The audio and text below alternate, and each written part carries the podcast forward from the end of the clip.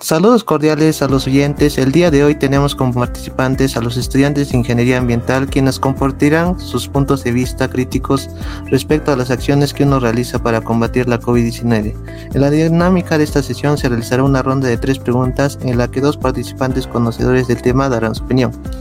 La primera pregunta, ¿cómo evalúa el actuar del gobierno y de la población con respecto al cumplimiento de las medidas de bioseguridad? Adelante. Muy buenas tardes con todos. A mi parecer fue lento a pesar de que se dice que el expresidente Vizcarra cerró las fronteras y tomó medidas preventivas mucho antes de que otros países sudamericanos lo hicieran. Quizás sí, en parte tiene razón, pero las medidas que se tomaron desde el inicio fue como probando con la población a ver si funcionaban o no, y luego de tantas medidas llegamos a la buena.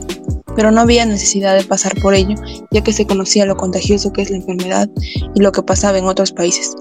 En fin, luego de todo ello nos quedamos con la decisión de seguir con nuestras actividades económicas, ya que nuestros pobladores no podían seguir más sin trabajar. Las medidas tomadas fueron usar doble mascarilla obligatoriamente en vías de uso público, tener una buena ventilación en el ambiente de trabajo, mantener una distancia de metro y medio con las personas, tener una burbuja social con los convivientes, lavarnos frecuentemente las manos con jabón o alcohol en gel y se ha recomendado usar faciales en caso de aglomeraciones terminar diciendo que es nuestro deber para con todos cumplir estas medidas en lo mejor posible. Continuando con la participación, adelante. Contrastando con lo que se mencionó anteriormente, yo creo que este punto a tratar se podría dividir de acuerdo a los diferentes presidentes que hemos llegado a tener en el rango de los años 2020-2021, debido a que cada uno tuvo una distinta manera de sobrellevar la coyuntura de pandemia empezando con el presidente Martín Vizcarra, del cual considero que su manera de manejar la situación de pandemia en el país fue bastante retarda, tanto al momento de cerrar las fronteras con los demás países como establecer un confinamiento social cuando ya se había expandido el contagio masivo en el país. Además de no haber priorizado los fondos del Estado para el sector salud y en vez de tomar acciones inmediatas, decidió recurrir a distintos bonos para la población, lo cual lo único que terminó dejando fue una enorme deuda para el país. Después de su vacancia asumió el cargo Manuel Merino, el cual tuvo un breve gobierno sin llegar a tomar decisiones respecto a este contexto. Luego, continuando, considero que el gobierno del presidente Francisco Sagasti es aquí donde se pudo tener un mayor avance tanto en el establecimiento de los protocolos de bioseguridad como al inicio de las campañas de vacunación, además de que la población empezó a tener confianza en el Ministerio de Salud y gobierno en general, como también se llegaron a acatar las medidas frente a la pandemia. En el mes de julio, de julio del presente año, teniendo ya el gobierno del presidente actual Pedro Castillo y habiéndose cumplido ya los primeros 100 días, se pudieron seguir las, con las campañas de vacunación. Sin embargo, el presidente se encontró desarrollando mítines, haciendo caso omiso al distanciamiento social y generando más desunión en la población, la cual actualmente se encuentra dividida. Se espera que se pueda priorizar la vacunación enfocándose en el ámbito de la educación, ya que para el año 2022 se retorna a clases de manera presencial. Gracias. En la segunda pregunta, ¿de qué manera afectó las noticias falsas con relación a la divulgación de la pandemia del COVID-19 en todos los medios de comunicación? Adelante. Bueno, ante todo, muy buenas tardes.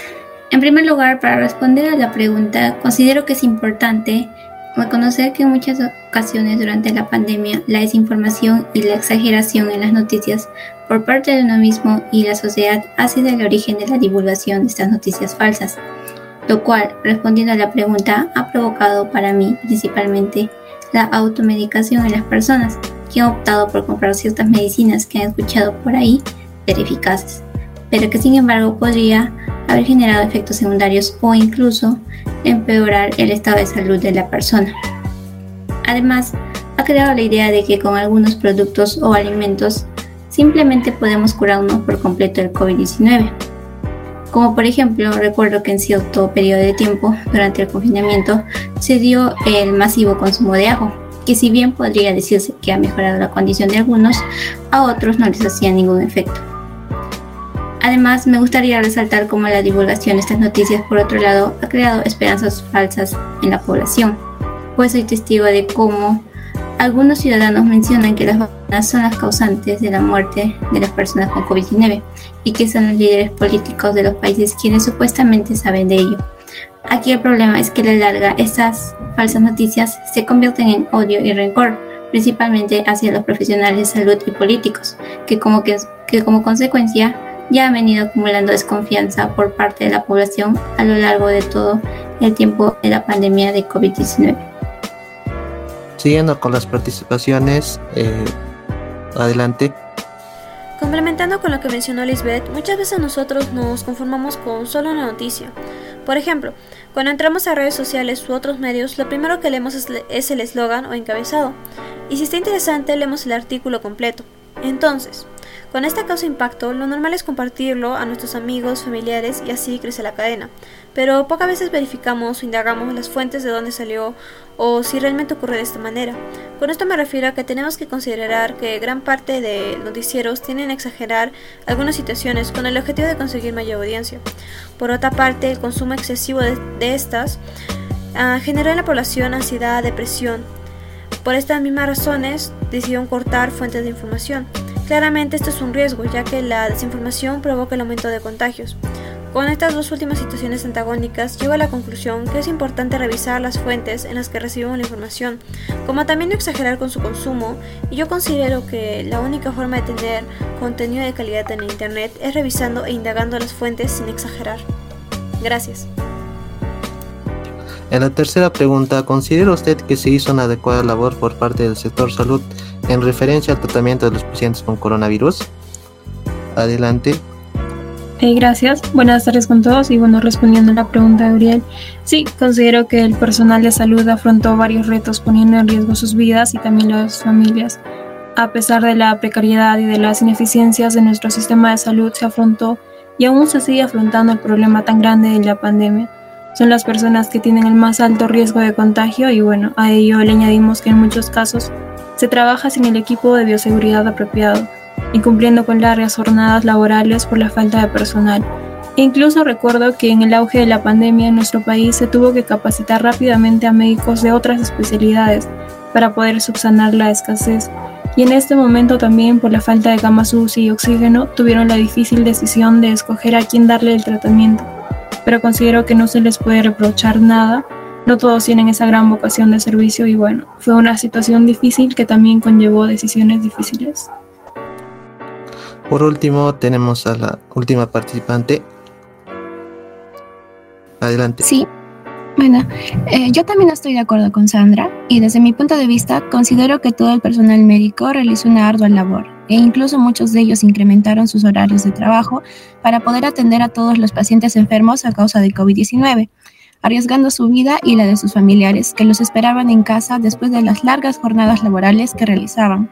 Sin embargo, dadas las cifras de contagios crecientes de forma alarmante, se dio lugar a un colapso en todos los hospitales, pues no se contaba con la infraestructura y equipos médicos necesarios para atender a todos los pacientes.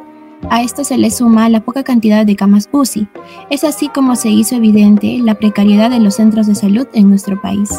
El deceso de muchas personas no fue culpa del desempeño o atención por parte del personal médico, pues ellos hicieron de todo para poder salvar las vidas de estas personas, a pesar de no conocerse un tratamiento exacto. Lamentablemente en nuestro país aún falta realizar muchas mejoras en el sector salud, así como la construcción de más centros de salud y una buena implementación de equipos médicos. De esta forma se podrá tratar las enfermedades que se presenten en la población y evitar el colapso de pacientes en los hospitales. Gracias. En las conclusiones se dio que en la llegada del COVID-19 a nuestro país se pudo apreciar las diferentes medidas del gobierno desde entonces, como la inmunización social, cierre de fronteras, eh, esto al pasar el tiempo, estas fueron perdieron vigencia debido a que estas no pudieron implementarse de la mejor manera. Además, que por otro lado, gran parte de la población a medida que estuvo encerrada tuvo múltiples necesidades debido a que perdieron sus empleos. En este año se dio la difusión de noticias falsas en las redes sociales, hasta incluso en algunos medios de comunicación social, la cual influyó negativamente en el bienestar de la población, provocando diversos problemas eh, como eh, odio a los profesionales y expectativas en la población. Respecto a la labor del sector salud frente al coronavirus, este afrontó de gran manera a pesar de todas las deficiencias como la falta de infraestructuras y equipos, además que incrementaron sus horarios de trabajo no pudieron ver a sus familiares, incluso algunos dieron su vida. La tasa de mortalidad en nuestro país no fue culpa del desempeño del personal médico, sino que influyeron varios factores. En la actualidad se está haciendo una serie de campañas eh, de vacunación, protocolos de visibilidad y restricciones que tratan de hacer frente a la pandemia del coronavirus, en, eh, enfrentarla en su eventual tercera ola. Agradecer a los participantes el día de hoy y al público en general por su atención. Nos vemos hasta una próxima oportunidad.